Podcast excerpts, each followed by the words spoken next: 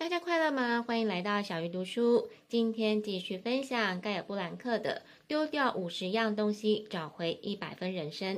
上一集我们跟着作者一一检视家里的空间，这一集则要前进办公室，透过丢东西来让工作更有冲劲。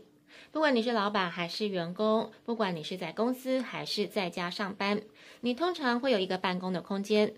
如果你是员工，在公司上班，当然以公司的规定为主。什么东西可以扔，什么要建档，什么要用碎纸机，都有规定可以遵循。如果你是在家办公，对账单或是收据等，只要保留跟税务相关的部分。至于一些书本或是文件，拜现在网络搜寻很方便。如果你保留之后根本就从来没有查阅，其实就可以全部丢掉了。作者提醒大家，杂物会让你看事情的清晰度变低，所以好好思考你在公司或是业界的定位，然后清掉那些不符合你身份的东西。在这里，我想要分享一个小故事。这阵子因为办公室有老鼠的关系，为了避免碰到老鼠爬过的东西，我把办公桌上的物品全清掉了。每天下班只保留笔电跟电话在桌上。我的办公桌达到前所未有的干净。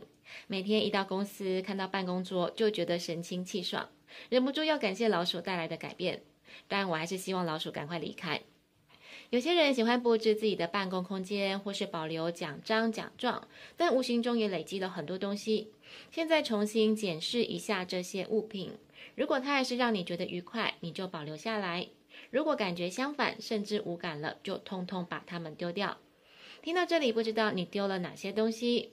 过去因为工作，我需要查找资料的关系，我会保留很多新闻稿、杂志和书籍。但现在发现网络搜寻更为方便，因此这些东西都被我丢掉了。另外，我还丢了数十盒的名片。当然，在丢弃之前，我已经通通数位备份。最后，则是一些采访收到的东西或是公关品，虽然一直舍不得丢，但也用不到。后来我全部转送给需要的人，知道他们可以被好好的使用，就觉得比堆在办公室开心。丢完了生活跟工作空间的物品，再来要把内心的杂物丢掉。丢掉的规则跟刚刚一样，请你好好思考，你是怎么样的人，你想成为怎么样的人。当你想清楚之后，如果发现有一些看法、信念、回忆是不符合的，请你直接丢掉吧。如果你觉得有一点抽象，可以参考作者分享的丢弃清单。第一个，请丢掉爱跟别人比较的习惯，这样的习惯通常会让你沮丧。不如看看自己有什么优点，能为大家贡献什么。第二是，请你丢掉自己跟别人给的限制，因为你随时可以重新定位自己，变成想要成为的类型。第三，请丢掉过去的失败，当然我们可以从中学到教训。但绝对不需要耿耿于怀，阻碍我们向前。第四，请丢掉理直气壮。每个人或多或少都有得理不饶人的时候，但你要的是争论到赢，还是快乐？第五，请丢掉人见人爱的想法。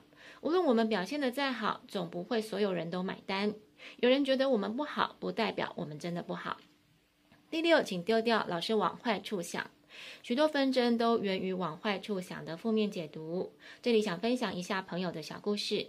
他跟一位同事常因为各执己见而无法沟通。我这位朋友也认定他的同事很爱找他的麻烦。可是有一天他突然想通，其实他们只是因为立场不同，但都是为了公司好。当他不再负面解读的时候，困扰他的情绪也就消失了。第七，请丢掉等待。无论你想要做什么，现在就去行动。第八，请丢掉安全感。安全感虽然让人舒服，但也可能让我们原地踏步。你可以尝试新的食物、新的运动、新的音乐，或是学习新的东西，一定会让你的人生变得很不一样。最后，请丢掉“我都是靠自己的想法”，并抓住对别人生命发挥正面影响力的机会。以前我很以自己的工作能力为傲，可是我后来发现，这样反而让同事觉得很无力。后来我丢掉这样的想法，发现透过团队合作，不但看到同事的潜能跟创意，也让成品变得更好。不知道听到这里，你丢掉了哪些东西呢？既然有形跟无形的障碍都排除了，你应该就会看到更美好的自己。这时候，请你好好庆祝一下，因为你值得。小鱼读书下一集要读什么书呢？敬请期待。